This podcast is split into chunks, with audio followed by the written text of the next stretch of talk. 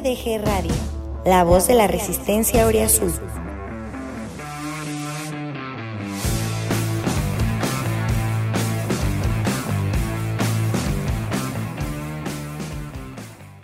You think you know me.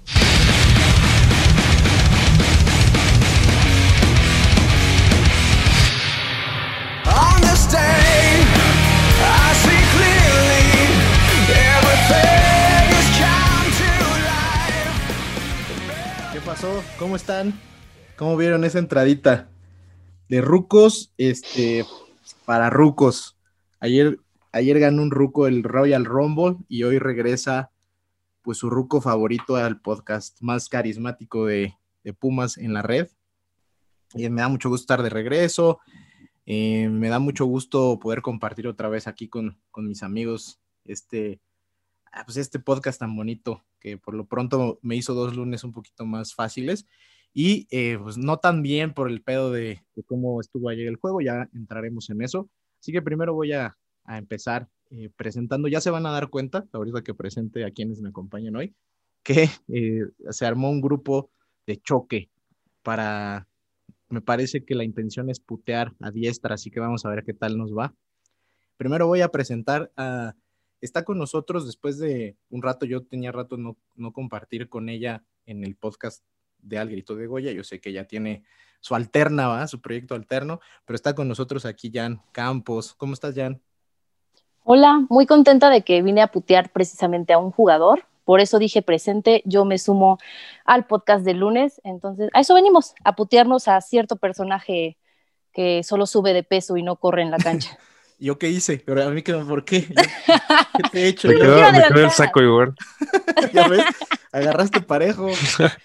bueno, pero fue para un jugador, no para ustedes, O compañeros. sea, para un Ustedes jugador seguir- profesional, no amateur. como- Claro, pueden seguir comiendo y que no correr en la cancha, no hay pedo. Yo no los voy a juzgar, pero a él sí, porque es a lo que se dedica el cabrón, que le eche Sí. ganas. Creo que ya, creo que ya sé quién es. Ahorita vamos a ver si sí o no.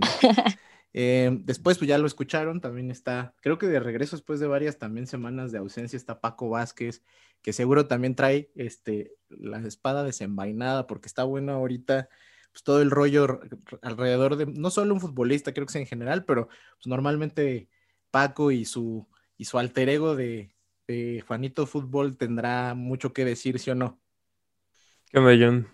Sí, de regreso aquí y pues listo para decir lo que se tiene que decir. Yo no defiendo a nadie, entonces le va a caer a quien le caiga. Y del intro de, del intro de ayer del Royal Rumble, creo que es importante decirle a la gente que ayer nuestro compañero Pumachi a las 12 del día alrededor recibió el follow de Palito y después de tuitar acerca del Royal Rumble perdió ese follow, ¿no? Entonces creo que es lo más destacado del día de ayer del Royal Rumble, que el follow más corto de la historia le duró alrededor de seis horas al pobre Pumachi.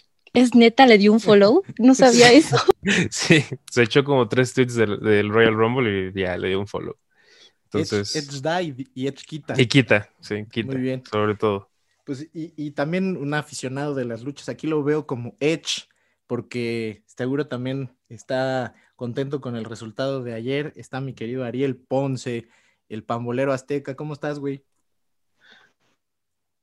Muy bien, muy bien. Este, muy contentos ayer después de, tantos años de, basura que, nos ha dado WWE últimamente.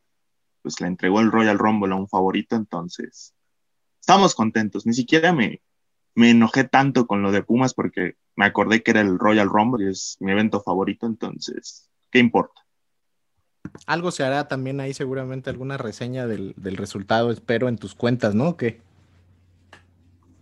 Sí, este, digo, nomás porque aquí en el grito de Goya no me dan permiso, pero en, en Azteca con, con, mucho gusto vamos a estar, vamos a estar siguiendo todo el camino hacia, hacia WrestleMania, entonces ahí vamos a andar hablando de las luchas muy seguido. Ah, pues ahí está, por si quieren también después ligarse de aquí a, a, a Azteca, con mucho gusto ahí tendrán seguramente contenido de calidad del buen Ariel Ponce. Pues bueno, vamos ahora sí, después de esta muy eh, gustosa presentación de mis amigos de, la alineación de hoy, pues vamos a empezar con el tema.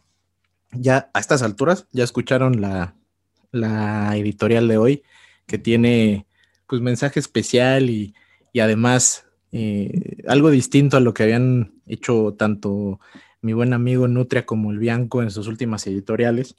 Así que, a ver, antes de empezar, y me voy a extender tantito nada más, la idea es también darle un poquito de, de, de, textura, ¿no? Aterrizar un poquito las editoriales que de repente creo que se quedan ahí volando sin, sin, que, sin, sin que sean perreadas como, como merecen, ¿no? Entonces, a ver, eh, dice dice la editorial que pues como que se decoloraron un poquito los ojos estos de la canción que la temporada pasada nos tenían muy ilusionados con Pumas. Eh, la verdad, y ahorita creo que sería lo importante empezar a debatir entre nosotros, entre los que estamos ahí acá, es si eso es cierto, ¿no? Si, si realmente estamos ya en un punto tal que estamos desilusionados y, y queremos pasar a lo que sigue, creo y conociendo a los que están conmigo hoy que sí hay muchas cosas que criticar y que vamos a, dedicarle tiempo a eso. Pero también, bueno, hay que, hay que ser muy, muy realistas respecto a lo que son las perspectivas de este equipo, ¿no? Eh, me apunté ahí algunas ideas y, me gustaría así no, no, dejarlas pasar porque a veces se me va la onda y, me las brinco. Pero, eh, a ver, Pumas está viviendo un desbalance que la temporada pasada no tuvo, que al contrario, la temporada pasada fue un equipo balanceado, defendía bien, eh, creo que no tan bien en, en, algunos partidos en específico, que fueron quizá donde, donde se terminó pues, no ganando el campeonato, pero era un equipo balanceado, una buena defensa, una estructura, una columna vertebral y arriba pues había muchos goles, ¿no? Y este, esta temporada hemos arrancado eh, con tres partidos sin anotar, ¿no? Dos empates a cero y el partido pasado con Querétaro, pero al mismo tiempo con tres partidos sin recibir goles, ¿no? los mismos empates a cero y el partido con, con Mazatlán. Entonces, claramente ahí, ahí, hay un desbalance que creo que hoy pues hace que se luzcan más jugadores como Johan Vázquez, Nico Freire, el mismo Talavera, aunque no ha tenido una participación tan importante como el torneo pasado, pero pues adelante está todo el ruido, ¿no? Y la necesidad de justamente que se, ahora se, decide traer a, un jugador nuevo con, con la incorporación de Gabriel Torres, ¿no? Eh, sigo pensando que la paciencia es, la palabra clave, pero la paciencia para quien se la merezca, y creo que ahí es donde me gustaría ahorita empezar con mis compañeros. La paciencia eh, que podemos tener en los jugadores jóvenes de Pumas es porque son jugadores que necesitan tiempo de maduración. Pero hay futbolistas que, que ya no se han ganado ser tolerantes, eh, que seamos tolerantes con ellos. El equipo del torneo pasado se ganó nuestra, nuestra tolerancia y respeto al proceso. Lo dijimos desde el principio, creo, la mayoría al menos, ¿no? que pues tenían, la, vara está muy alta de lo que hicieron el torneo pasado, pero por lo menos queremos un equipo competitivo, de que siga lo que el torneo pasado los, los dejó en una posición muy alta en la tabla y llegar a una final, ¿no? Eh, pero hay, hay jugadores que, que definitivamente hoy ya no, ya, ya es, van en contra de este modelo que se quieren perfeccionar. No puedes gastar tanto en futbolistas que te, te aporten tan poco y, además no recibir nada a cambio, ¿no? Al final vamos a ver cómo se va eh, un jugador, tal vez dos, porque lo de Martín Rodríguez ni, claro me queda, sin haber tenido un profit, ¿no? Lo estuvimos aquí pagándole sus sueldos, este, no recibimos nada y no vamos a recibir nada cuando se vayan. Eso creo que es algo que se debe, se debe mejorar para justo no desilusionar a la gente que está alrededor del equipo. Y finalmente, el, entender que la paciencia para estos jugadores jóvenes es también porque estos son los activos que el equipo tiene para eventualmente poder mejorar sus finanzas.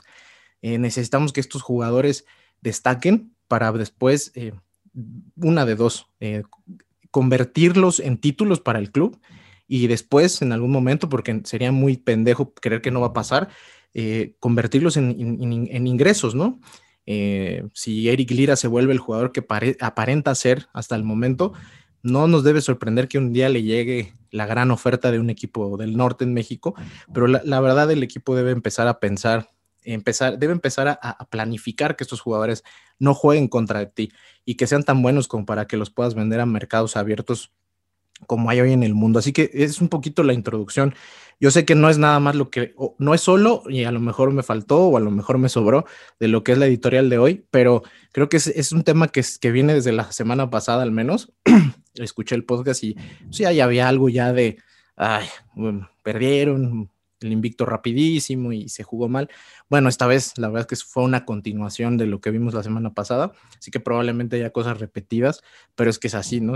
La idea de tener este seguimiento semanal. Así que voy a empezar con mi querida Jan.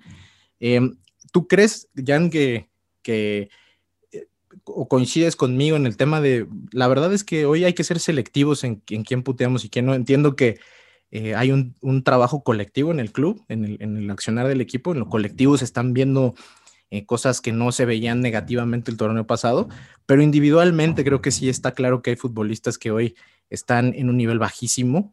Tiene que ver quizá con que vienen de un torneo que no tuvieron descanso, la pretemporada, no sé, pero en realidad hay jugadores que tienen un nivel de exigencia o deberían tener un nivel de exigencia más alto y se les defiende y a los jóvenes que, en realidad deberían empezar a tener eh, un, marco quizá de protección, al menos al principio, no lo tienen, ¿no? ¿Tú cómo, cómo vas viendo eso? Y tú ya te sientes tan desencantada como para que te aplique la cancioncita que, que nos, con la que nos deleitó el buen Slash.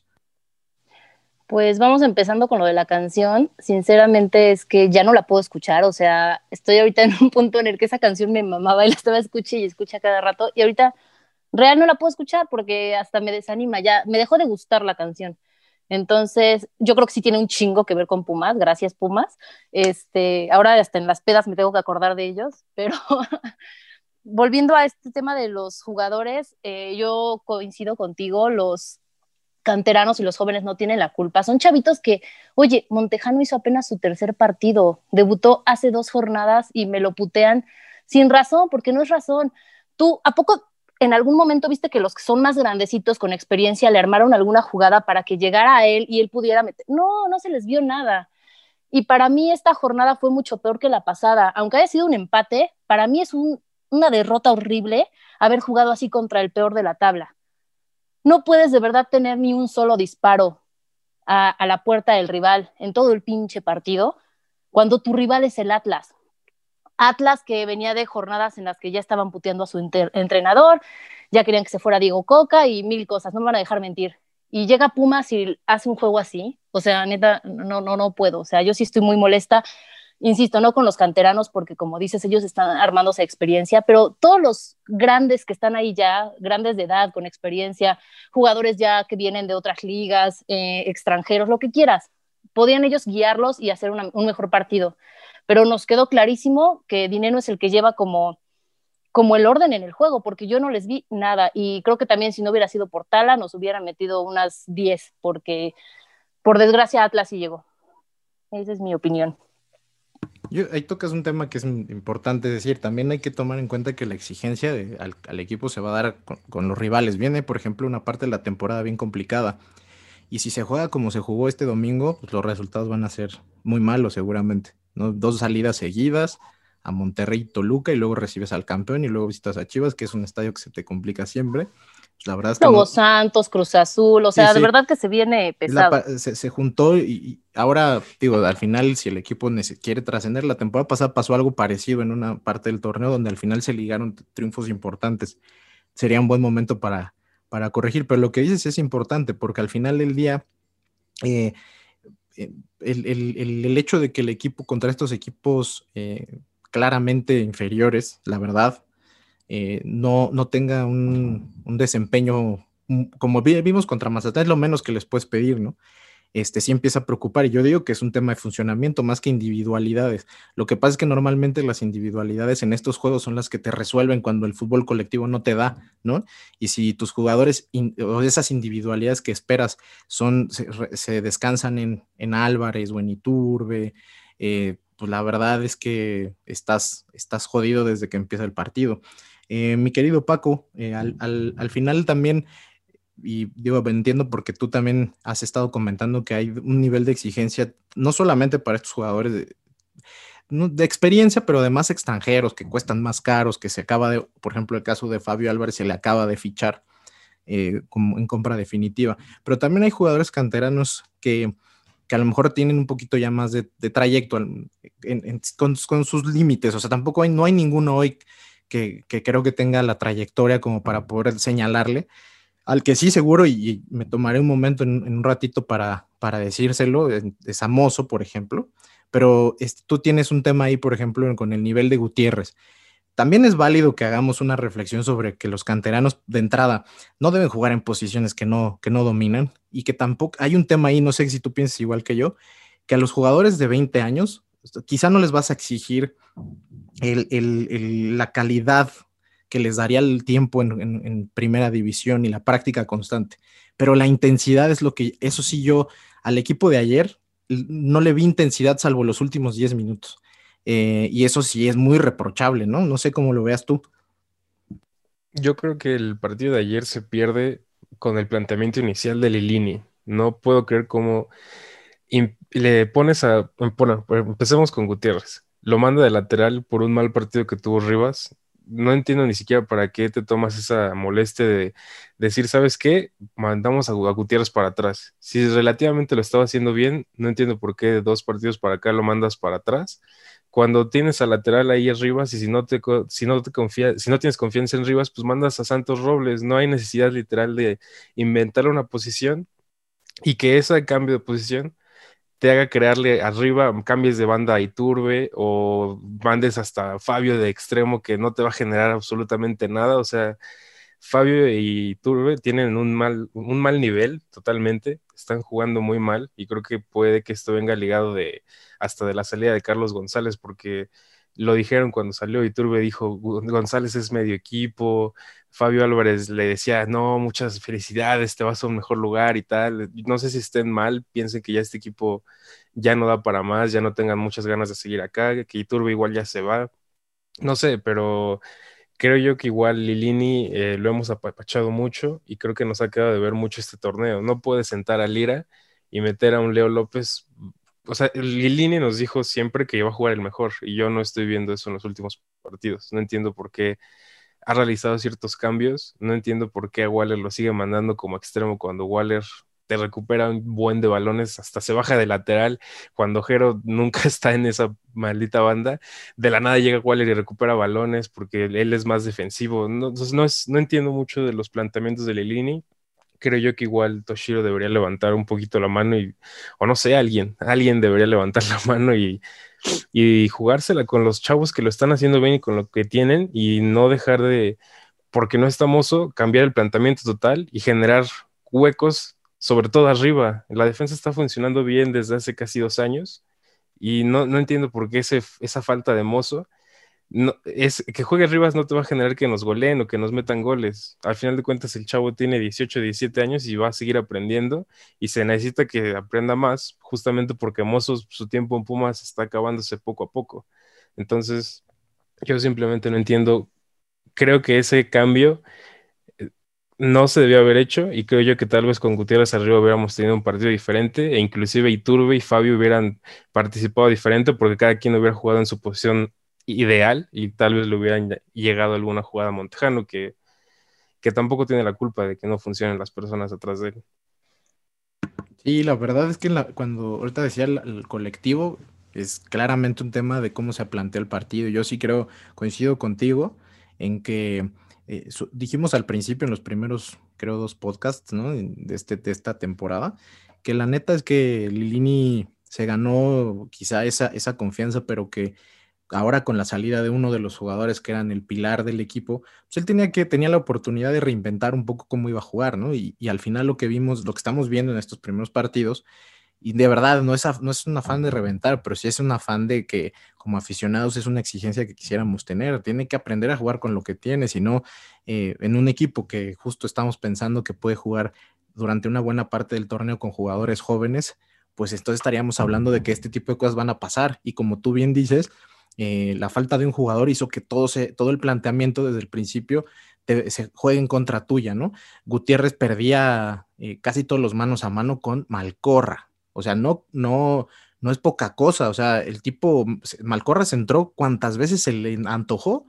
Y si no tuviéramos hoy la línea, ese par de centrales que tenemos que cortaron muchas jugadas y que además los, los delanteros de Atlas no son, pues al parecer, eh, creo que ya no es su momento al menos, este, pues no pasó gran cosa, pero la realidad es que sí, o sea, si uno ve el juego, no lo vuelvan a ver, no, no hay necesidad, pero si uno revisa el resumen, pues la verdad es que sí, las más peligrosas fueron de Atlas y las, el par que tuvo Pumas, eh, pues al final fueron jugadas de balón parado, ¿no? O sea, nos estamos volviendo un equipo sin, contexto, sin contexto ofensivo y sin idea.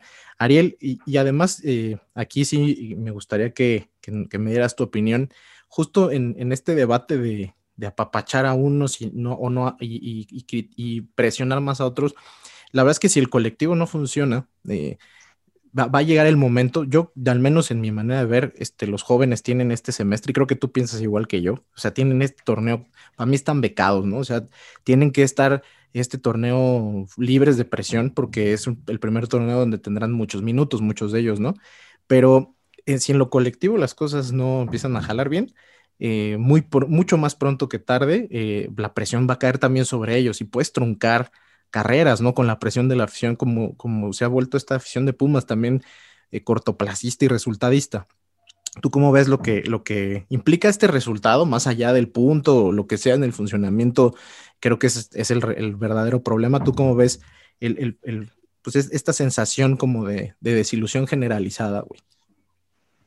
Es un poco exagerado, sobre todo tomando en cuenta que el equipo viene de cinco años de dar vergüenza, literal vergüenza, no generábamos un canterano, ahora hay seis o siete canteranos que, a lo mejor no son la gran cosa, pero pueden llegar a ser jugadores cumplidores. Ah, me parece que están muy mal cobijados los canteranos, tipos como Iturbe, como Fabio Álvarez, no, de ninguna manera pueden jugar en Pumas. Ya hay que darle las gracias a ambos. Si piensan que Pumas no es un buen lugar, pues a chingar a su madre, no hay más. Entonces, creo que es eso, ¿no? Eh, les falta un buen cobijo, les falta alguien que les hable, les hable duro, que les comparta la experiencia. Creo que está Talavera, está Nicolás Freire, que me parece que hacen eso. Y menos tipos como Iturbe y como Fabio Álvarez, que son disruptivos y que empiezan a, generar problemas en el vestidor, lejos de solucionarlos. En el caso del colectivo, pues hace rato que dejó de funcionar, dejó, dejó de funcionar, de hecho, desde la liguilla con ese partido contra Cruz Azul se vio exhibido, el partido de ida obviamente, y me parece que, contó un poquito con la suerte de que, bueno, pues es ese equipo miserable que, pierde de maneras increíbles, y con León quedó a deber muchísimo. Entonces sí hay, hay cuestiones en las que Lilini y este, Toshiro van a tener que trabajar. Pero no, yo realmente creo que, que, este equipo va a acabar en la liguilla, así que hay que tener paciencia, paciencia y calma y son seis meses de beca para los chicos que hasta ahora no están quedando a deber, me parece que lo están haciendo bien con los minutos y con las oportunidades que, van teniendo poco a poco. Y, esa lectura mesurada que, creo que en términos generales comparto, yo, o sea, de entrada les, diría que yo sí, sí pienso que, que después de lo del torneo pasado, que de hecho, durante muchas semanas decíamos que era, este, entendíamos que era un proceso de reconstrucción del equipo. Pues al final tuvimos toda esta historia del final del torneo que pues, ayuda mucho que, a que se nos subiera el ánimo.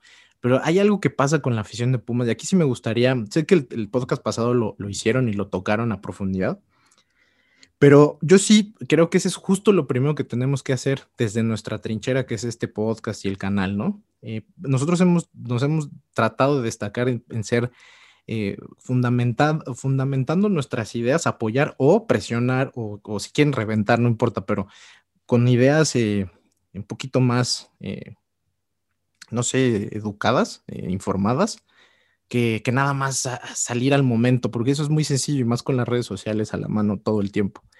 Pero yo sí quiero que, quede muy claro ahora eso, justo, ¿no? O sea, no, ni, queremos estar del lado del eterno aguante, pero, o sea, hoy no es decir, ay, aguanten a Lilini lo más que se pueda, se lo ganó, mira, tiene los ojos verdes, ¿no? Y le dedicamos unas, tiene una canción bien chida, no es eso, o sea, no es, no es un fundamento pendejo, ¿no? Creemos realmente que, pues, o sea, con el, con el material humano que tiene está haciendo cosas buenas y baches va a haber, deben corregirse, eso es un hecho. Pero también no vamos a estar del otro lado este, todo el tiempo, no podemos reventar todo el tiempo, o sea, sin fundamentos, pues cuando es con fundamentos, como era toda la época, como bien dice mi querido Ariel, de la época del esparguismo, había gente que no quería putear a nadie, o sea, nos comimos este, cinco años y por ahí, si me apuran, más bien nueve años y quitamos el 2015 de pura basura y nadie se quejaba. Y cuando uno se queja, te dicen, ah, es que no eres nada, no tienes aguante, no tienes huevos, seguro nunca acompañas al equipo en las buenas y en las malas, y lo de siempre, ¿no? Entonces, la verdad es que esta vez lo único que se pide es un poquito de sentido común. Estamos en un proceso de reestructura que la reestructura no es de este torneo, es del torneo pasado. y ahora, ahora creo que, como dijo Jan, se perdió un, punto importante de referencia en el campo que es Dineno. Que la neta sí, o sea, digo, sustituir a Dineno con un chavo de 20 está cabrón. O sea, también seamos un poquito realistas. No le queramos exigir lo mismo. Dineno es un jugador que, que tiene muchos años, ha salido de su país un par de veces y ya lleva por lo menos yo creo que un año y medio o dos años contando lo que hizo en Colombia en su mejor nivel. Entonces, no queramos lo mismo, este, son, son cosas diferentes. Entonces ahí sí me gustaría, porque además creo que ninguno de nosotros estuvo en este podcast anterior en donde se habló un poco más de la afición. Digo, yo, yo la verdad no tengo ninguna intención como de tratar de dilucidar filosóficamente porque piensan como piensan.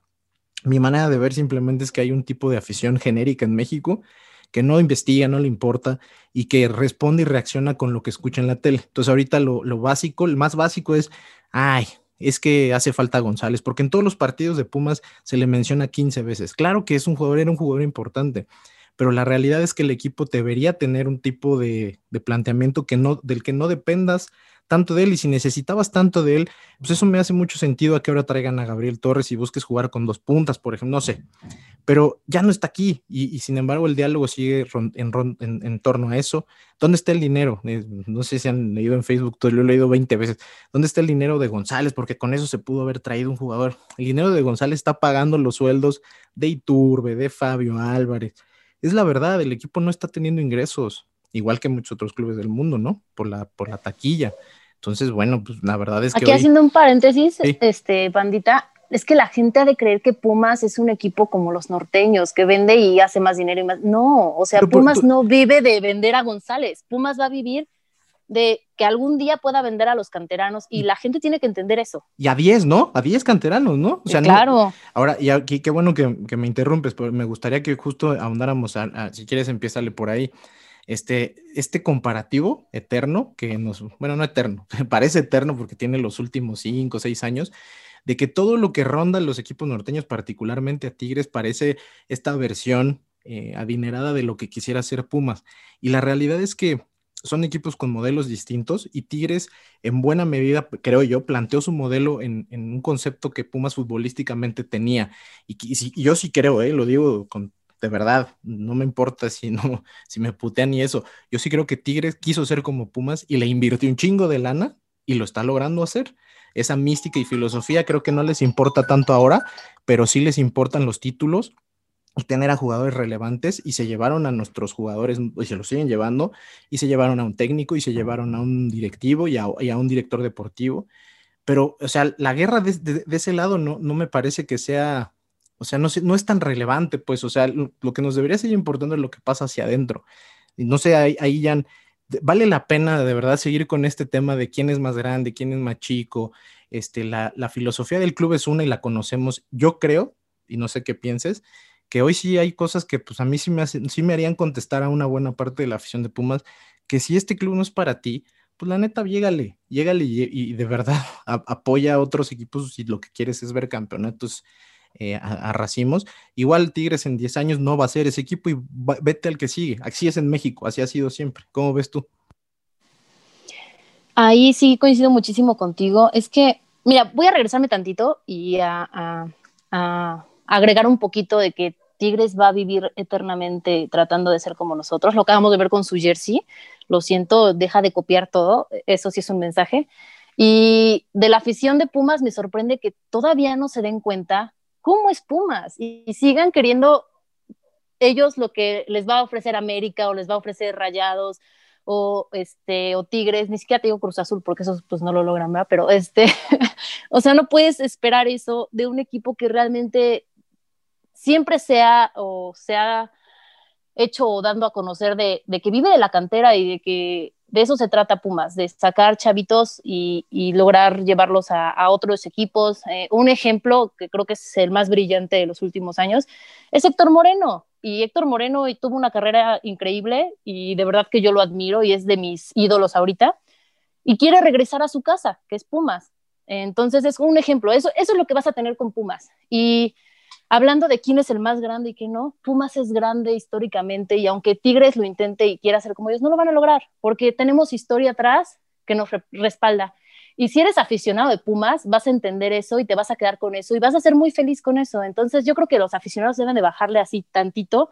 O a lo mejor son nuevos aficionados y no entienden de lo que trata de Pumas. Entonces, es mi opinión con respecto a ese tema. Y antes de que pases con alguien más, quiero hablar un poquito del tema de dinero y de lo que va a pasar con esto de que no respaldan a, los jugadores, creo que lo dijo Ariel. Eh, Dineno le quedan tres semanas de terapia, según yo, eh, es lo que calculo, para que regrese. Y si no me falla, yo creo que Torres va a estar el próximo partido. Pues, ¿qué le espera a Montejano? Si ya le están tirando, le quedan dos partidos, tres que medio lo metan, o no sé si lo van a meter o ya no lo van a contemplar. Y a mí no me gustaría que pase eso. Yo creo que sería muy bueno que en lo que resta del torneo, apenas vamos a pasar a la, jornada 5, este, pues se le dé como tiempo y se le siga dando esta confianza que necesita el chavito, ¿no? No porque regrese dinero que ya me lo vayan a borrar o lo regresen a la 20. Y pues ya, es todo. Sí, estoy, estoy de acuerdo en esa parte final. Tú, mi querido Paco, eh, en, el, en esta idea justo de, eh, de qué hacer entonces como afición, ¿no? O sea, al final, pues yo creo que, o sea, tampoco vamos a, querer vivir siempre en la parte súper filosófica, ideales, queremos resultados del equipo. Eh, ¿Crees tú que este, al final, digo, creo que es muy pronto en el torneo, hay, hay mucho que corregir, pero creo que es corregible, sobre todo porque realmente yo sí estoy muy convencido que hay una columna de jugadores de mucha calidad, que si la rodeas bien y la pules bien y le pones alrededor, este, pues, sobre todo jugadores dinámicos y, en su posición, como ya dijimos antes, puede eh, terminar siendo un buen torneo. Yo también creo que este, el, repechaje es lo menos que, yo esperaría. O sea, la verdad es que creo que hay, calidad todavía, eh, eh, no diría de sobra, pero la suficiente como vimos el semestre pasado. Pero todo este contexto del aficionado que decía yo y que comentaba muy bien Jan, este, esta parte reventadora sin muchos fundamentos, al final es lo, creo que justo lo que hace que los procesos se corten, ¿no? son, son esos, esos, esos posts que, que vale, tiran un hate impresionante a Montejano sin ver los juegos, ¿no? O sea, ayer lo poco que se hizo adelante es porque el tipo se sabe mover, es porque sabe jugar de poste, le puso un, un flancito ahí a, a, Bigón, que es otro de los que habría que empezar a presionar un poco más, no todo va a ser aquel, aquel gol de la remontada. Eh, y, eso es lo que justo creo que termina de repente cortando los procesos, que creo que esta afición genérica es mucho más. ¿Y sabes dónde lo, puedo ver con claridad? Que, aquí el canal del Grito de Goya tiene 2.600 seguidores, que el podcast pues somos, tenemos una base de, seguidores muy particular en número, los saludo a todos, pero que la cuenta de Pumas tiene 3 millones de seguidores, ¿no? Y la, la parte genérica es mucho más grande y son este tipo de aficionados. Entonces, ¿qué hacer como afición o, qué, podemos, o sea, cómo podemos desde este lado poner de nuestra parte para que haya ese respaldo a los futbolistas ahora que no se puede ir al estadio también, ¿no? Pues mira, dentro del tema de la discusión de grandeza, yo creo que nosotros elegimos ir a Pumas por diferentes razones y seguimos aquí porque nos gusta, porque sabemos lo que significa Pumas y creo que nosotros entendemos bien razones por las cuales Pumas son grandes. Yo creo que ahorita las discusiones de grandeza ya, ya al menos para mí ya me resultan tediosas, aburridas y así, porque siempre te van a sacar una tontería, ya sea si lo estás discutiendo con un güey del Cruz Azul, de América o de Tigres o de quien sea, te van a sacar alguna tontería y aunque tú les contestes algo, siempre van a, o sea, van a poner su punto y te lo van a tratar de imponer. Entonces yo, yo lo que les sugiero a todos es que ya olviden eso. Es más, o sea, ya no se peleen, ya no se peleen, no vale la pena. ¿Qué tiene importancia que un güey que le va al Cruz Azul diga, Pumas no es grande? Pues si para ese güey no es grande, pues me vale madres, ¿no? Yo lo voy a Pumas porque para mí es grande, conozco su historia, lo que le ha dado al fútbol mexicano y los momentos que he vivido al lado de ellos. Y ese güey, pues nunca ha visto un partido de Pumas o yo qué sé, para él, pues que no sea grande. Y pues no debe importarnos realmente lo que diga la demás gente cuando nosotros, mientras nosotros sepamos lo que somos y al equipo que le vamos. Y pues nada, yo igual como tú mencionas, creo que eh, la columna vertebral de este equipo es muy buena, con Talavera, Johan, Freire, Waller, Lira y Dineno creo que lo único que nos hace falta para hacerlo un equipo verdaderamente contendiente es tener extremos y laterales de gran calidad, que creo que nos falta. Creo que los laterales pueden ser rellenados con canteranos, pero creo yo que es lo mismo que te decía, no tenemos gente arriba que acompañe a Dineno y, y se nota. Pareciera que Carlos González era, era alguien súper importante en el ataque de Pumas cuando realmente no era alguien tan, importante de grado para que Pumas juegue tan mal ahora. Creo que realmente lo que pasa es que no tenemos gente que acompañe a Dineno por las bandas y que le ponga servicios. Y pues creo yo que es importante seguir apoyándolos. Como tú mencionas, es un torneo en el que todos van a tener una beca, por así decirlo. Obviamente sería muy atípico que Pumas llegara otra vez a una final. No creo que ni el más positivo de nosotros esté pensando en eso. Sí creo que vamos a llegar a liguilla, ya sea repechaje o liguilla directa, pero pues no sé, hay que apoyarlos. Y en el caso de lo que menciona Jan de Montejano, yo la verdad no puedo creer que haya alguien que esté criticando a Montejano. No, he leído a nadie, pero realmente no, no, no entiendo cómo alguien podría criticar a Montejano, porque realmente se le ven muchas características de jugador importante, como tú mencionas, la de Bigón, todas las que va por aire se le ve bien, recibe bien la pelota, la mantiene ahí, la enfría. O sea, la verdad a mí me gusta mucho Montejano. Eh, desde hace poco me volví un poco canteranista con algunos, pero creo yo que sí, Montejano me ilusiona y me ilusiona bastante porque hasta se los puse ayer en el chat. Cada que el, balón le llegaba a Montejano, yo hasta como que le ponía más atención, como decir, a ver, esto puede ser gol. Porque la verdad, cuando la tenía Fabio Iturbe o o no sé qué otro estaba ahí para arriba, este, pues la verdad no, o sea, ¿qué hacían? Un pase para atrás, pase equivocado, pase retrasado. Yo creo que tenemos que esperar a que regresen de las lesiones algunos jugadores importantes, como Dineno, eh, que regrese también chavos como el Enano, como la Cobra, que creo que pueden darnos mucho para, sobre todo para hacer recambios, porque la verdad la banca en este momento está un poquito corta. Tenemos a puros chavos de Pumas Tabasco. Entonces, creo que cuando tengamos equipo completo y cerremos filas y digamos, ok, nos la vamos a jugar con este equipo y que Lilini ya, ojalá y pronto vuelva a su pensamiento de va a jugar el mejor, realmente lo haga y creo que estamos todavía en un buen momento para, para rectificar y para tener un buen torneo como el torneo, tal vez no como el torneo pasado, pero sí tener un torneo decente y que los chavos tengan un buen torneo de inicio, por así decirlo, y empiecen a consolidarse un poquito en primera. Es que también creo que eh, esta afición tiene este como toque de, gustarle mucho tirarse al drama en, cosas que sabe que van a pasar, ¿no? eso es, increíble, pero cada seis meses es lo mismo. Es que no, se, se lo van a llevar, pinche eh, directiva, se roba el dinero, van a vender. Parece que no, no, ni siquiera se toman la molestia en aprender por qué pasan esas cosas, güey. O sea, entonces es un círculo repetitivo y sin fin que pone justo luego en la mira situaciones que no deberían estar. No quieres ver Facebook, güey, en serio. Yo ayer leí mínimo 10 posts en, eh, digo, son de estos grupos masivos que en realidad creo que el 80% son pochos, la neta. Y, y sí, me tocó leer que pues, ahí, está Montejano, ya dos partidos, no ha hecho nada. O sea, en realidad es, y creo que, repito, creo que es el grueso de la afición y es peligroso, cara. Em, lo que decías de los laterales y jugadores por fuera es claro. Yo, yo la verdad estaba muy ilusionado con que hubiera refuerzos por ahí porque creo que es donde hacen más falta. Este, y, la verdad es que yo me estaba ahorita que estabas hablando, yo estaba pensando que también es un tema generalizado. O sea, localmente en México no hay o, cuesta mucho tener laterales de calidad, ¿no? O sea, este, ojalá que encontremos pronto en Pumas un par, porque, y, y, aquí ahorita pasaré a ese tema, sí me gustaría concentrar las puteadas ahorita en, una sección del, podcast, para que no estén así dispersas, vamos a ponerlas en un solo lugar. Este, que teníamos a Mozo y teníamos a Mayor y sabíamos que había, eh, había deficiencias, pero la verdad es que también ahora eh, yo no pensé que hubiera un downgrade tan importante. Este, por ejemplo, en el caso de Jero sí me, ha desilusionado mucho.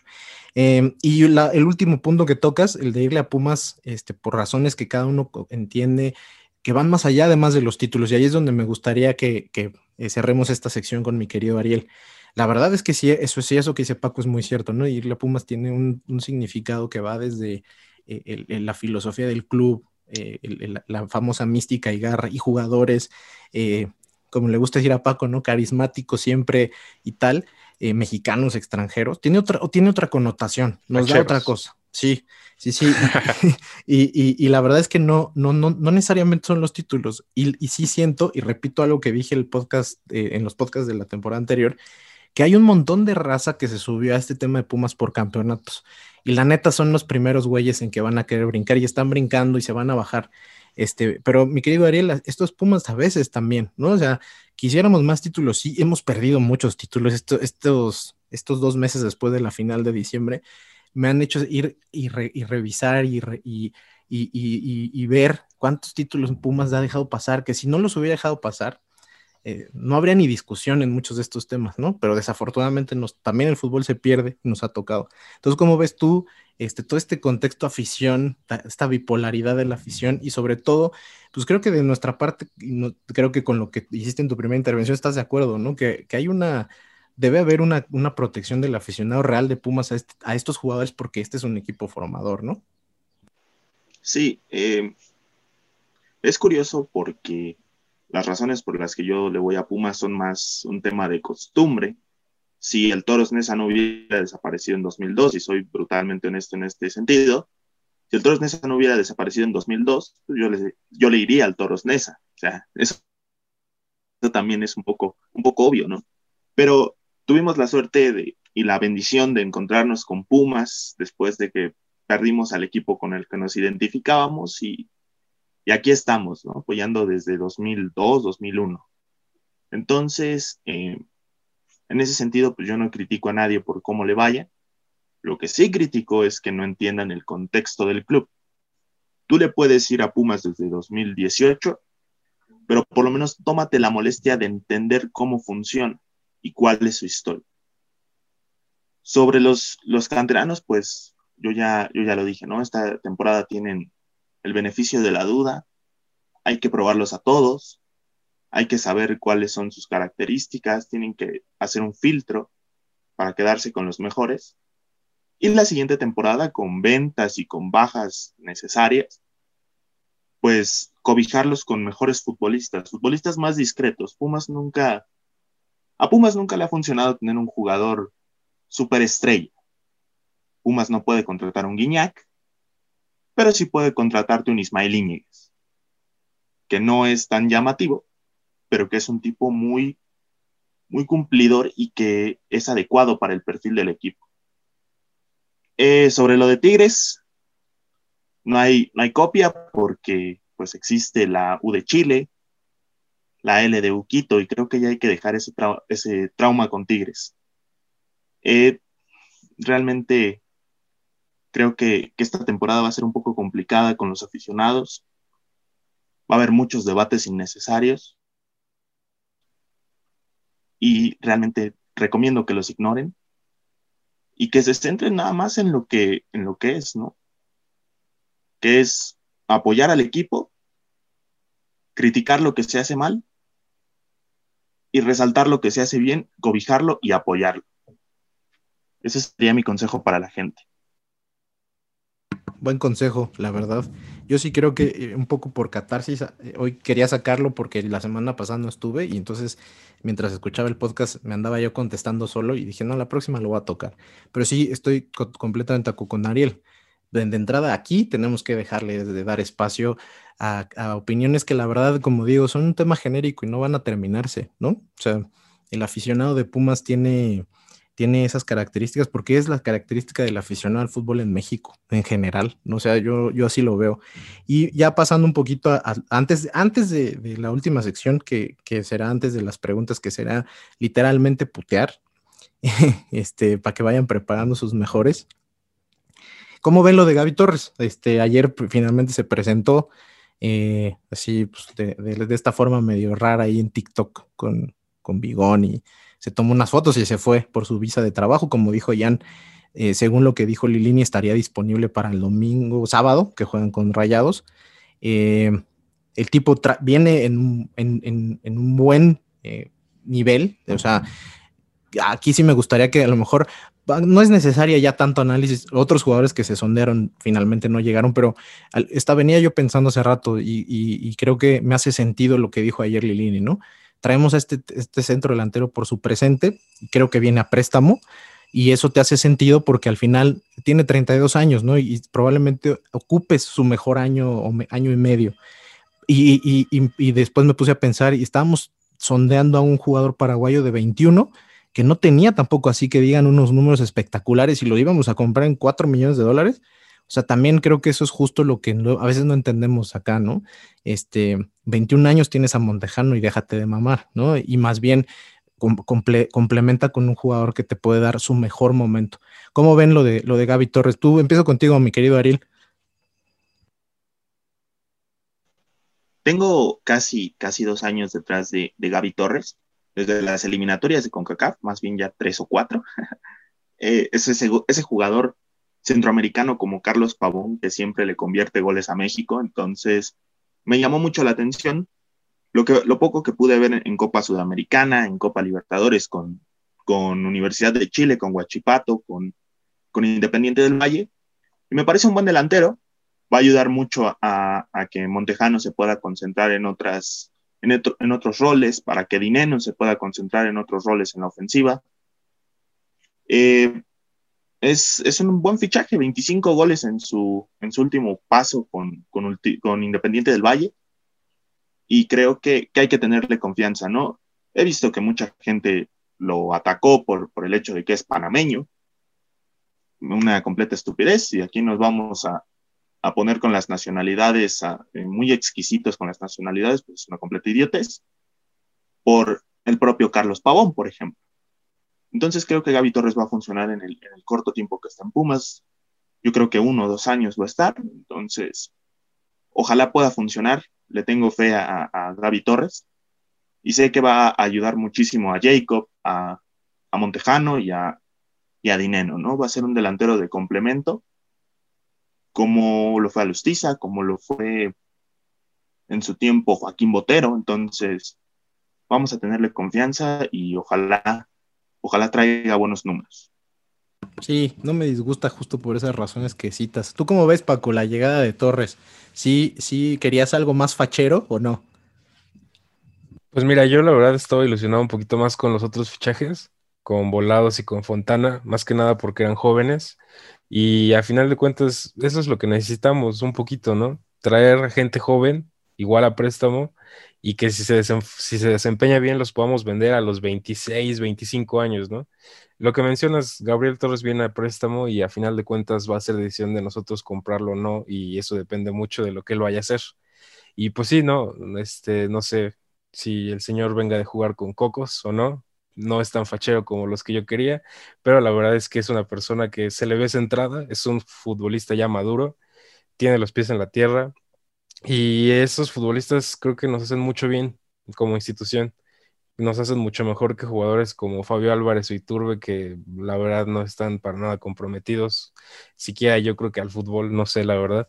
Entonces, no es lo que esperaba, pero estoy satisfecho. Eh, tampoco era lo que esperaba porque creo que un delantero no es lo que necesitábamos en este momento. Porque en tres semanas ya va a estar listo Dineno. Creo que le pudimos haber dado el tiempo a Montejano, a Jacob Morales y a la Cobra cuando ya se recupere para pelear ese puesto y ver quién realmente está detrás de Dineno.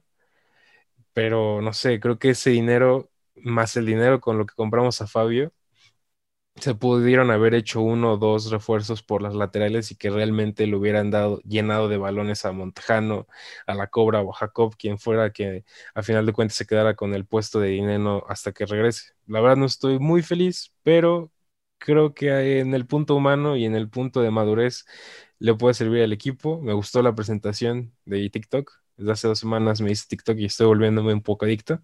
Entonces me gustó, me gustó y no sé, creo que que ya veremos. A final de cuentas, él nos hará ver si realmente fue una buena compra o no. Bueno, préstamo, préstamo. Sí, préstamo. Aquí todo es préstamo. Y la verdad que te tocas ahí ese, ese un, tema que sí me, con, eso me gustaría ir con Jan, que, y no es por defender la neta, eh, pero es que el mercado está complicado ahorita. O sea, yo estaba eh, leyendo mucho de cómo cerraron algunos mercados de fichajes y eso, y los volúmenes primero son bajísimos. Este, los clubes que pueden vender quieren capitalizar altísimo, ¿no? O sea, por ejemplo, el tema este de, Isidro Pita, ¿no? O sea, le echaron el ojo y es un jugador pues, que tiene futuro, quizá, no sé, la verdad es que nadie aquí lo conocía, medio nos metimos a ver, supongo todos, pero sus números no son espectaculares. Y de repente Olimpia te dice que te lo va a vender en 4 millones de dólares. Este, pues la verdad es que justo creo que es lo que pasa. Quieren capitalizar cualquier oportunidad porque el mercado está bien seco, los equipos tienen problemas en sus ingresos y este mercado invernal además creo que todavía es más complicado, ¿no? Y sobre todo para la Liga Mexicana, va terminando en diciembre, mediados y empieza a principios de enero complicaba mucho el tema de visorías. No creo que ni siquiera hayan hecho las correctas. Creo que justo el seguimiento más importante que hicieron fue el de Gaby Torres, así que creo que hace más sentido y sobre todo que lo respalde Lilini diciendo yo lo sigo, yo lo conozco y, lo, había pedido, ¿no?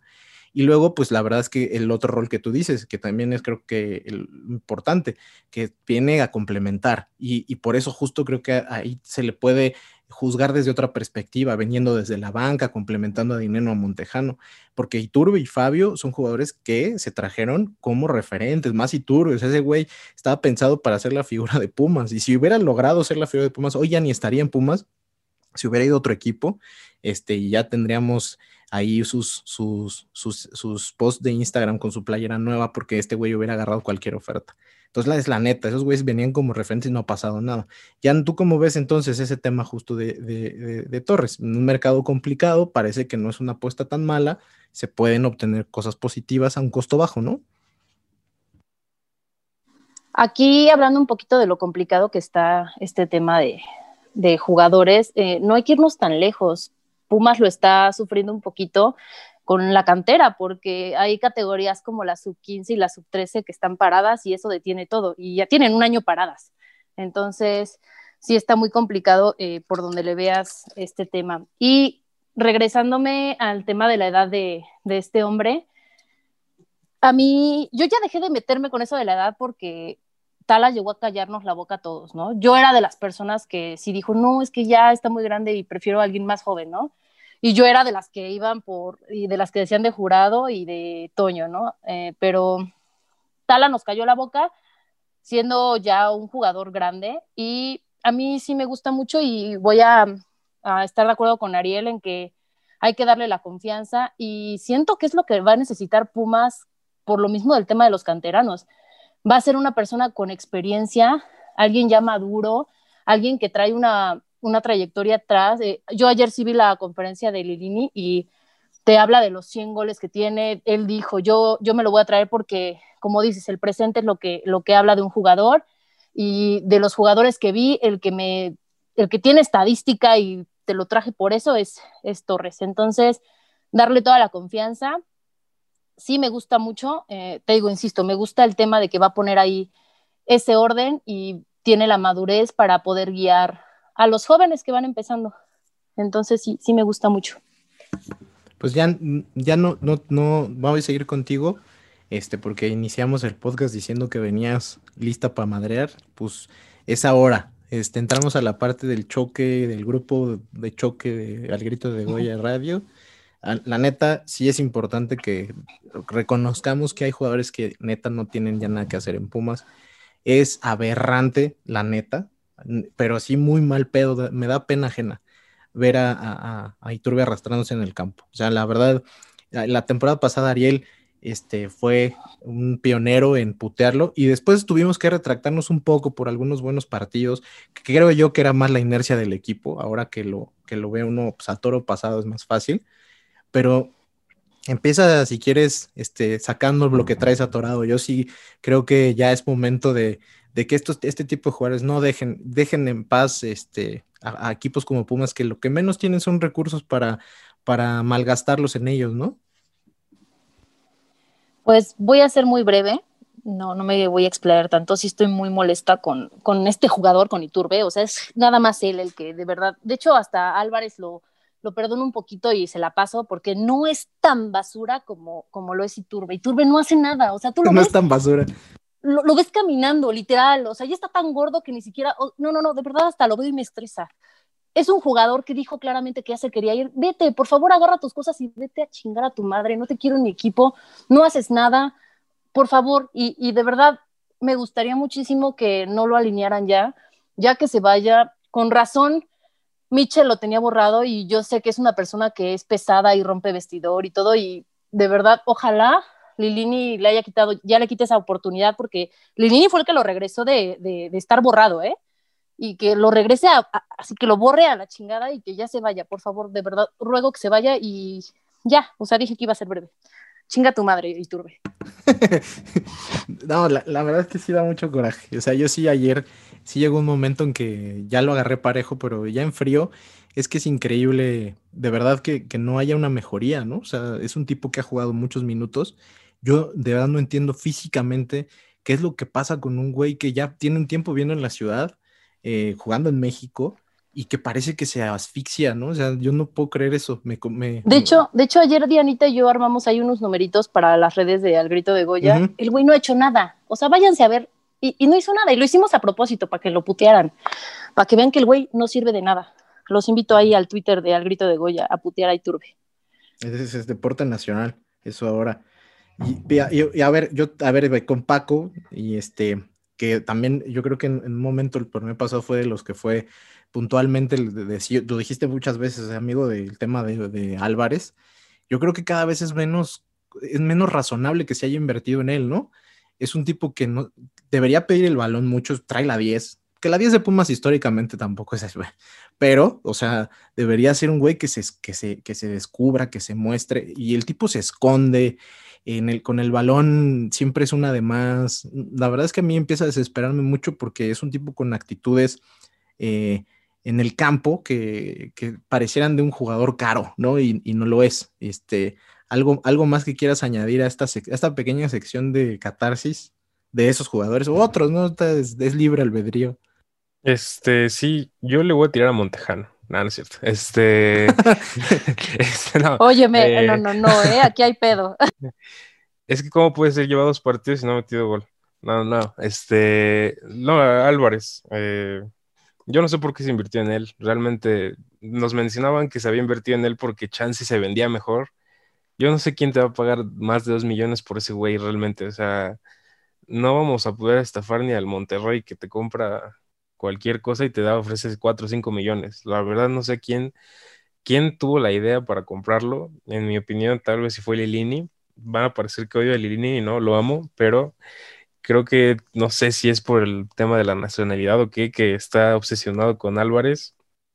Es el 10, debe de tener cosas de 10 y lo que hace es que el güey le pone el güey enfría la pelota, pero en demasía. O sea, el güey, en vez de que mande un puto pase para adelante, haga una finta, haga algo, sirva, haga una pared, lo que sea, el güey le da calma, le da calma si vayas ganando 5-0, vayas 0-0, vayas perdiendo 2-0. El güey trae una calma impresionante. O sea, el güey pareciera que va ganando siempre 3-0 y cuando no, ayer una jugada que era un contragolpe directo, que no me acuerdo si sale jugando por allá Gutiérrez o si fue este Lira en los partes finales, se le toca en él y todo el equipo se lanza por adelante y el güey se frena para darle calma. ¿Para qué le das calma, güey? Vas perdiendo, digo, vas empatado 0-0 contra el Atlas en tu casa, minutos 78, 80 casi, y el güey le da calma y se da la vuelta. O sea, no entiendo realmente este jugador, jamás me gustó. Eh, de mago creo yo que no tiene nada ni el conejo, y no sé, realmente no sé por qué se invirtió en él, y en el caso de Iturbe, eh, Yo lo defendí mucho, pero no estoy cegado y creo que a final de cuentas ya se va a ir, ¿no? Eh, a partir de este torneo se acaba su contrato, se va a ir y pues nada, a mí me hubiera gustado que hubiera tenido un poco de dignidad su último torneo para al menos recordarlo un poquito bien, pero pues al momento no va a ser así yo creo que tampoco veremos algo súper radical aquí a los próximos partidos y pues sí ha tenido un mal torneo, pero realmente quién ha tenido un buen torneo. Eh, Carlos Gutiérrez que tiene eh, un presente en el cual muchos le están aplaudiendo, sus números tampoco cambian mucho a los de Iturbe. Realmente yo creo que nadie ha tenido un torneo al momento en el que digas, wow, este jugador se está luciendo. Creo yo que absolutamente nadie. Tenemos tres goles anotados en un mismo partido y cero goles en tres partidos. Entonces, es un tema ya general. Creo yo que todos vienen bajoneados, vienen un poco cansados tal vez. Y si bien no tenemos que putear de la misma manera a los canteranos que a güeyes que cobran mil veces más que, más que ellos, pues también tenemos que ser un poquito congruentes, yo creo. Y no sé, realmente hay que putear a quien se deba de putear. En este momento es Iturbe, es a Fabio Álvarez y en mi caso simplemente ellos creo que son jugadores que ya no tienen, no tienen nada que hacer en Pumas el próximo torneo y pues nada, a ver qué pasa. Oye, a mí algo que también me, dio coraje es que es un tipo que se va a ir sin, sin traerte nada de, de retorno, ¿no? Es inversión perdida que además el güey te anuncia con bombo y platillo en la jornada uno, no, este ya es mi último torneo, me voy libre, se hace el guapo diciendo, pero me voy a ir con el mejor torneo en Pumas y se avienta cuatro jornadas donde arranca dos o tres veces y se cae, ¿no? La neta es una sinvergüenzada. Yo he leído un par de tweets de Ariel justo diciendo, bueno, pues si vamos a tener estos güeyes, pues ya se van además, ¿no? Que es un tipo que no, no, no estás ni siquiera poniéndolo en vitrina para que te pueda pagar alguien más por él, se va a ir gratis. Entonces, este, pues ya no los alinees, ¿no? O sea, también yo creo que esa es una, una queja que va a ir tomando fuerza conforme estos jugadores sigan sin dar el do de pecho, que yo creo que no va a cambiar.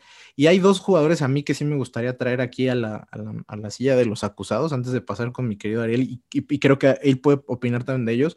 El primero es, es, Juan Pablo Vigón, porque este torneo, eh, yo desde la jornada uno me subí completamente al tema de que el tipo tenía que ser capitán, pero no solo por la parte de ganas y de, carisma que tiene el tipo, que creo que a una parte de la acción, yo incluido, que no confiaba nada en él, nos fue ganando de a poco con el torneo pasado, pero ha empezado este torneo desapercibido, no es relevante en la ofensiva, que realmente es para lo cual creo que Lilini lo sigue manteniendo. Y el otro, y me duele, y sé que también un poco quizá el buen Ariel, que en, en un momento dado el torneo pasado nos fuimos de sus escuderos y defensores, es lo de Leo López la neta, yo esperaba mucho de él después de la liguilla del torneo pasado. Dije, bueno, un mal partido en la final vuelta, pero la realidad es que en la, en la semifinal ida y en la final de ida, este, digo, en la semifinal de vuelta y en la final de ida, de un par de juegazos, ¿no? Yo dije, este torneo es el, de, es el torneo de Leo López. Y, y si el tipo va a tener las actitudes de ayer, de hacer, hacerle al Fabio Álvarez, este, pues ya es un jugador no veterano, pero vaya, ya tiene recorrido y no se le pueden tampoco perdonar esta, esta intrascendencia, ¿no? Mi querido Ariel, este, tú aquí, eh, ¿quién va a pasar por la, por la guillotina? Primero, con, con Juan Iturbe ya no me voy a extender porque en, su momento lo critiqué con, con, amplitud. Solo quiero decir que la diferencia entre, entre este señor y, y, por ejemplo, Eric Torres, Jofre Guerrón, Mario Jauregui, mira hasta dónde me estoy yendo. El vaquero. El vaquero, exacto. Este, Roma, miles, miles de jugadores que nadie conocía, es precisamente esa. De esos tipos no se esperaba nadie, nada, nada, nada. Nadie esperaba nada de esos muchachos. De él sí, y hasta ahora lesionado, el préstamo con Pachuca que no sirvió para nada, berrinchoso, eh, juega 15 minutos y se cansa a los 5. Un fiasco totalmente. El otro que quiero que pase pues, es Fabio Álvarez, ¿no? Fabio Álvarez, un completo inútil. No es ni la mitad de lo que era Ludueña a sus 80 años, ni la mitad. Y también la puerta de salida está muy grande.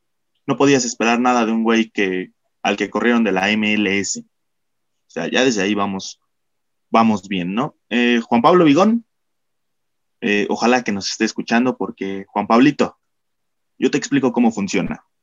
No te vamos a hacer ídolo por anotarle ese equipo cagón del Cruz Azul, porque Ismael Iñiguez lo hacía cada que jugaban y la mitad de la gente no recuerda Ismael Iñiguez.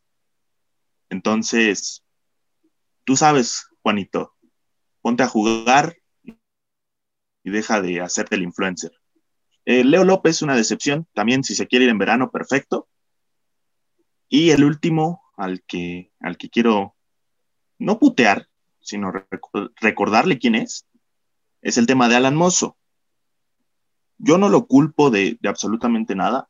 A mí me da mucho coraje que no aproveche todo su potencial, porque es un lateral como los que no tenemos en México, y te lo estoy diciendo como aficionado de Pumas y como aficionado de la selección.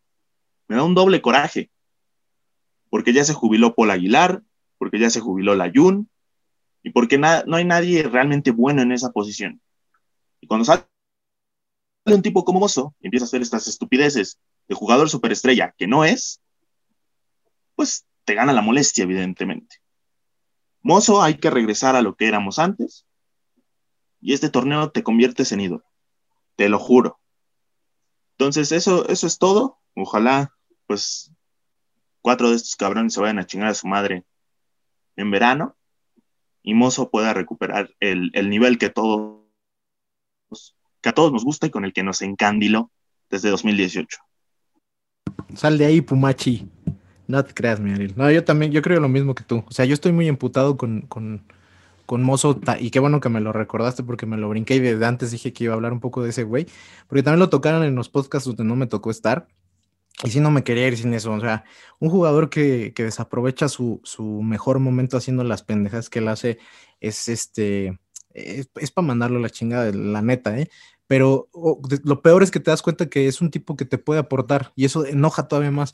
Si el tipo sale y hace un video, bienvenido, qué bueno que reconozca, eh, por ahí mi, mi, querido Nutri decía, no, pues es un primer paso, no, no, no, todos en la edad que él tiene, en la posición que él, tienen, eh, que él tiene, toman esa, esa esa decisión de salir y decir, bueno, la cagué, la neta.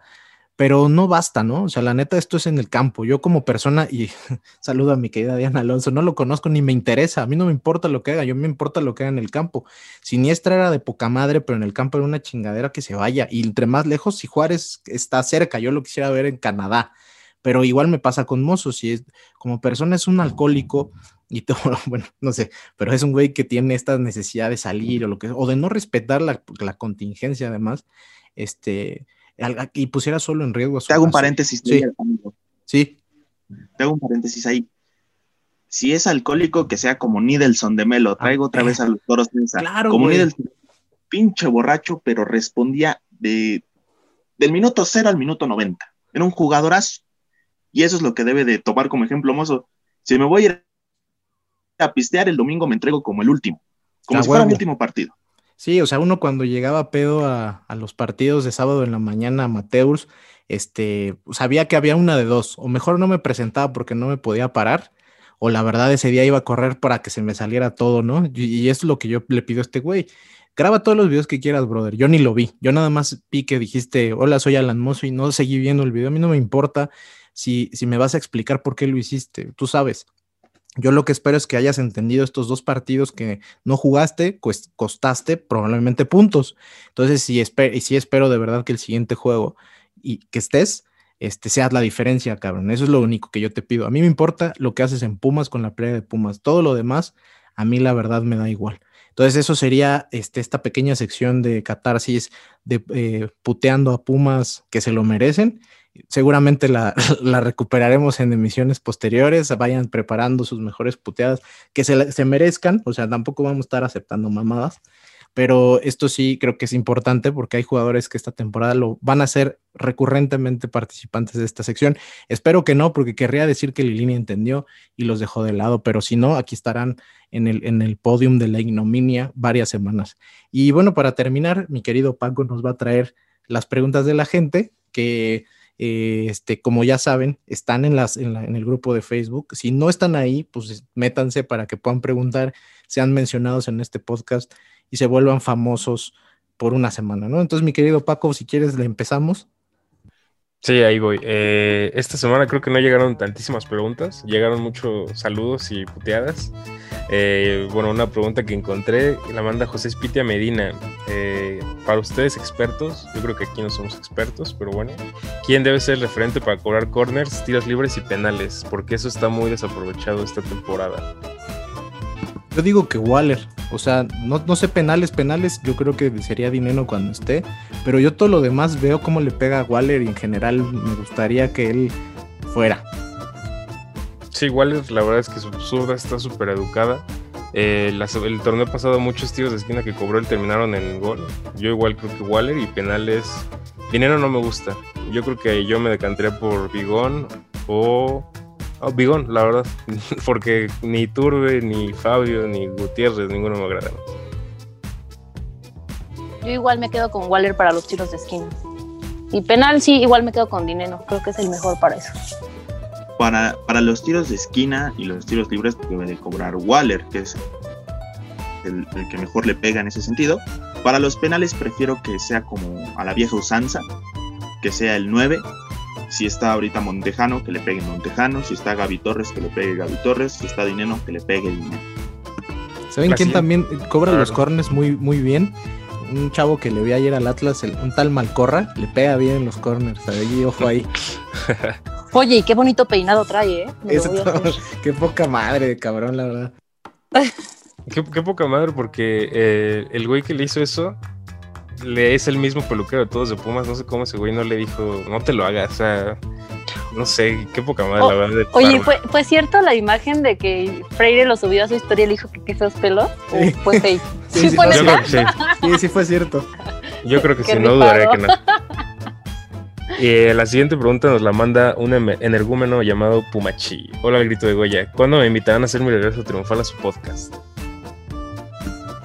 Se le ha invitado todas las semanas, que no los engañe, el güey no quiere venir, no sé por qué. no quiero eh, ser cizañosa, eh, pero él dijo que ya no quería estar aquí. Algo así yo también. creo que está buscando nuevos horizontes. Pero que ahora quiere regresar. cascajo, que se quede. ahora quiere regresar aquí porque como Dianita lo dejó de seguir, ya no quiere cantar en rosa, ¿eh? Aguas.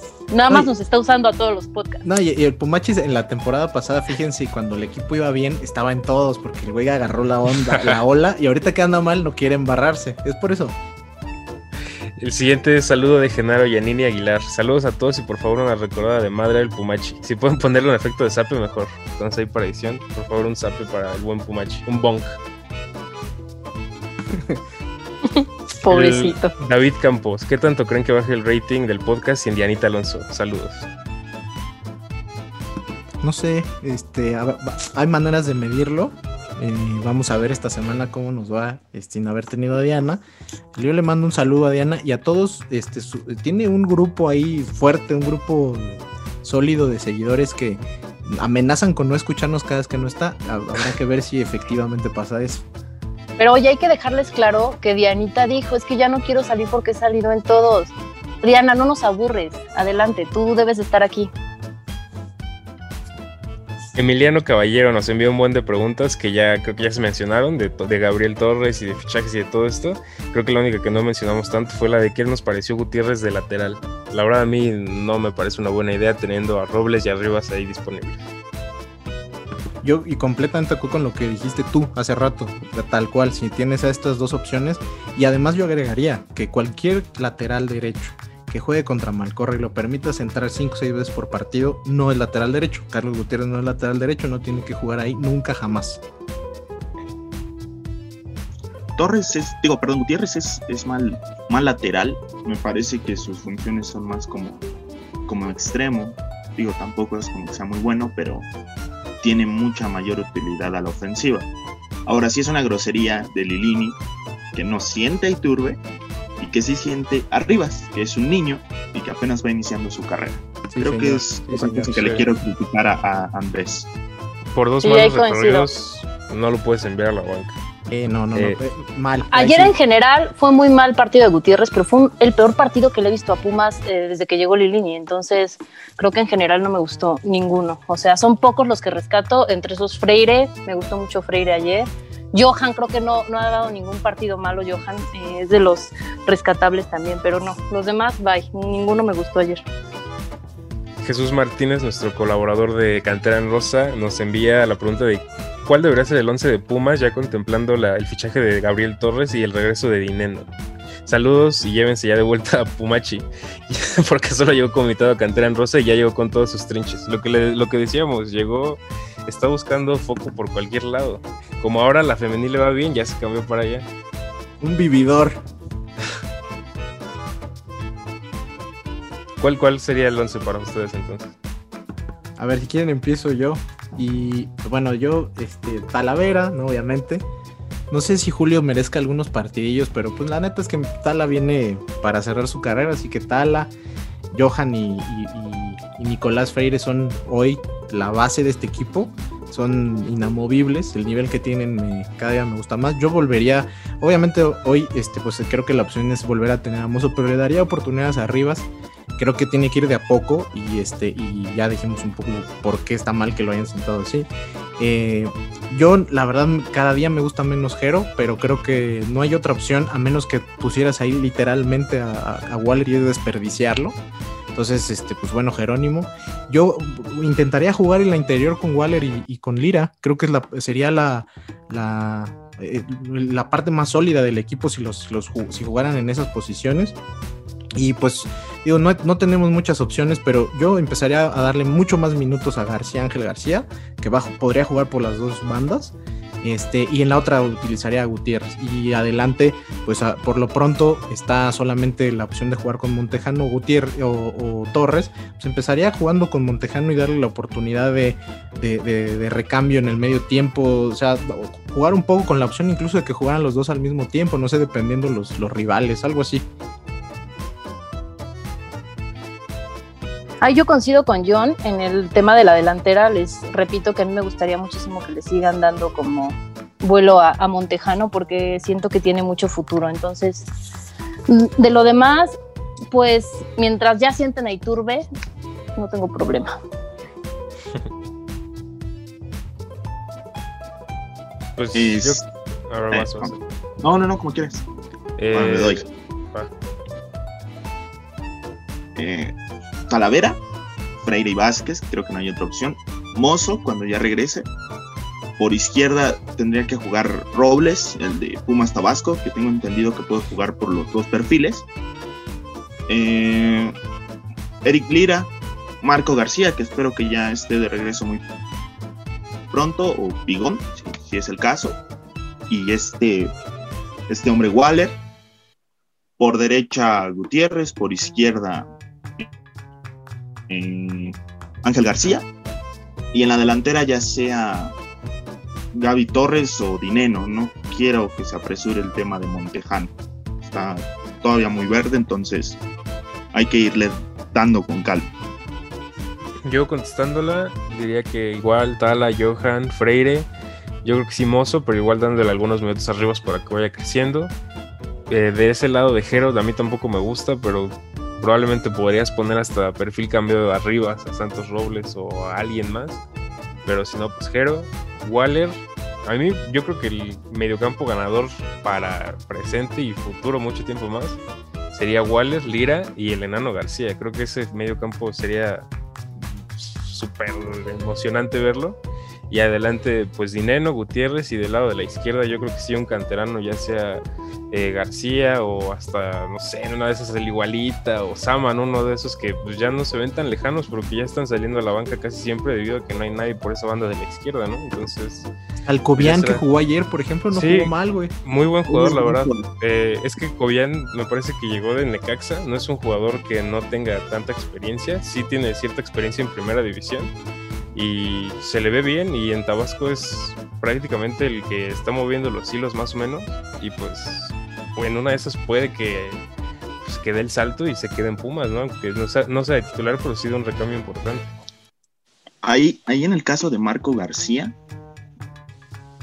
eh, digo, no, no voy a minimizar ninguna situación, incluso yo estuve muy en contra de que lo, lo regresaran, pero bueno, viendo el caso de Joao Malek y metiéndome aquí en lo de la falsa equivalencia, viendo el caso de Joao Malek, pues Marco García es un niño en brazos.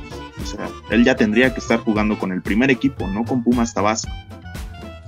Ahí este. Si la sanción ya existió, ya es muy no, Ahí en el caso de Nano, si quieren, les puedo sacar de dudas de una vez cómo va el caso de Marquito. Eh, lo de la sanción ya la pagó. Ahorita lo que pasa es que se fracturó el hombro. Eh, ya nada más le queda semana y media de, de recuperación en semana y media ya regresa a los entrenamientos. Otra cosa, no ha estado con Tabasco. Este, este dato se los doy así yo, yo por chismosa, pero no ha estado con Pumas Tabasco. De hecho, lo tienen prácticamente todo el tiempo con Dineno y con Saucedo en la, en la terapia. De hecho, ustedes no van a dejar mentir, los jugadores de Pumas Tabasco no se aparecen en los partidos de Pumas. Los únicos que tienen que la obligación de ir a verlo es los de primer equipo. Yo lo que sé que va a pasar es que le van a dar esta semana y media para terminar de recuperarse, regresa a entrenamientos, va a jugar uno o dos jornadas con Tabasco y es el plan para que agarre el ritmo y ya regresa al equipo titular. Entonces espérenlo, yo creo que a medio torneo, un poquito más. Pues esperemos que esté listo a medio torneo para que esté ahí al lado de Lira, será muy emocionante verlos. Y en cuanto sepa yo más detalles, eh, de hecho casi cada dos días tengo alguna actualización del caso de Marquito, pero en cuanto sepa algo más, obviamente les digo, pero yo creo que sí lo vamos a poder ver culminar el torneo con el equipo grande. Mi pandita se emociona porque se acordó de los tiempos en donde la media era Carlos Cariño con Israel López. que también se conocían desde chavitos, no más que para esa época no había fotos, cabrón. No, no tienen fotos de ellos juntos. Sí, eso urge algo así. Y la verdad es que calidad de los dos, o sea, lo que nos dejó Marco García de los poco tiempo que jugó, este, se empezaba a ilusionar un montón. Y la verdad, yo sí, yo sí les digo que hoy de este equipo, el jugador que a mí me parece, le decía yo a Ariel ayer, innegociable su titularidad, quitando a los eslabones importantes de peso, es Eric Lira. Lo de Eric Lira de verdad pinta para ser un futbolista de época en Pumas y ojalá que así sea y que si se va, sea porque es un gran jugador y se vaya a Europa o algo, que aquí no lo toque nadie. Oye, hay que mandarle un saludo especial a la admiradora número uno de Nano y de Lira, que es Dianita. Pronto, amiga, pronto los vas a ver juntos, te lo prometo.